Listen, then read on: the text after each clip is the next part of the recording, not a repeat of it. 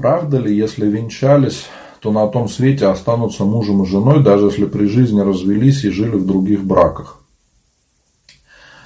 С одной стороны, невозможно развенчать церковный брак. То есть, если люди венчались, то нету понятия развенчаться. Точно так же, как нельзя раскреститься. Иногда приходят люди, я видел таких, э, сатанисты приходят в храм и говорят, дайте нам справку, что мы ушли из церкви и мы хотим раскреститься. Мы говорим, ну нет таких справок, не даем, что же делать. Вот. Э, также и с развенчанием. Иногда люди спрашивают, как нам развенчаться. Такого понятия, как развенчаться, в церкви нету. Не делается этого. Но вы поймите, что если вы уже разошлись и живете с другими семьями, э, то семьи-то нету.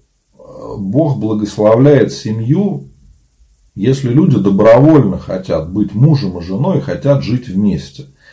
Если вы разошлись, то там уже нету никакого желания жить вместе.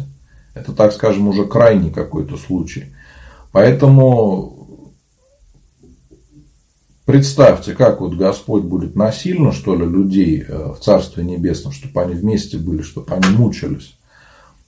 Если они, конечно, в ад попадут, то, может быть, да, чтобы помучились, может быть, чтобы были вместе, страсти там какие-то будут у людей, они их будут сжирать в вечности. А если люди покаялись в этом и жили по-христиански, они спасаться же вместе уже не будут, они уже не семья. Поэтому, с одной стороны, да, э, нету такого понятия, как развенчаться, а с другой стороны, э, какой смысл в этом? Да? Тем более, вспомните слова Спасителя, что в том времени уже все будет по-другому. А, не будут уже люди ни жениться, ни выходить замуж.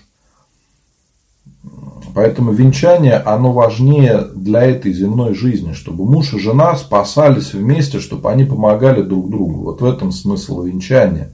Венчание – это благословение на брак, на семейную жизнь, на рождение детей и тому подобное.